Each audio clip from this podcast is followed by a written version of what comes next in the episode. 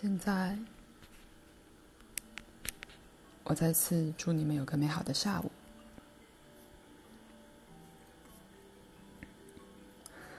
对你们许多人而言，所有有关蓬勃生气、健康和生命力的这些谈话，可能仿佛相当的不相干。反之，世界可能看来充满了不快乐与疾病。我承认，事情显然仿佛是如此。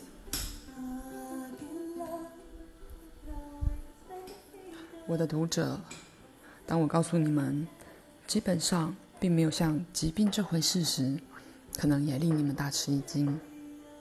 反之，只有过程，你们所以为的疾病。反倒是完全正常的身体过程的一个夸张或过度延伸的结果。举例来说，你们并不被病毒攻击，因为各种各类的病毒正常的存在于身体内。那么，并没有杀人的病毒，只有越过了他们平常界限的病毒。稍后在这本书里。我们对这种议题还有更多要说的，因为我希望显示给你们看，某些感受与信念的确会促进健康，同时其他的则会促进完全正常的身体过程或病毒活动的一种不幸的延伸或夸张。当然，这意味着你并不会变成一个疾病的受害者，或传染上。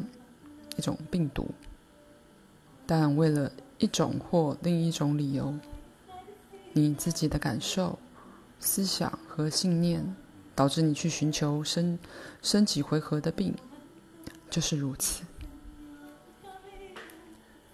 无疑的，这种概念对许多读者而言听起来会像是医学上的邪说，但你越快开始以这种新说法来看健康与疾病。你将变得越健康与快乐，并非你是一样东西，而疾病是另一样东西。因为你的思想与情绪是导致一回合又一回合疾病的触击。一旦你明白了此点，你便能开始采取会促进蓬勃生气与生命力，而非恐惧、怀疑和疾病的步骤。你将发现，所谓的疾病执行了某些服务，他们为你达成了你可能相信自己无法以其他方式达成的目的。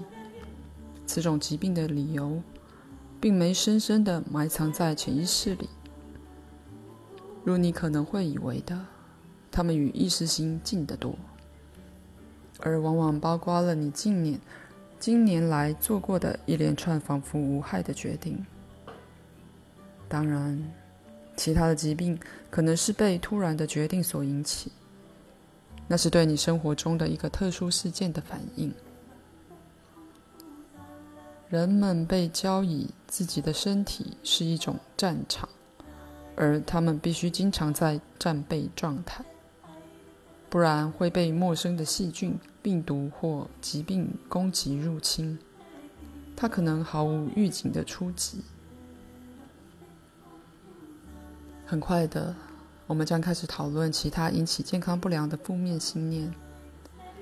不过，目前我们将关注在那些经常不断改善我们的幸福、力量和成就感，且与生俱有的正面态度、感受与信念上。休息一下，再继续。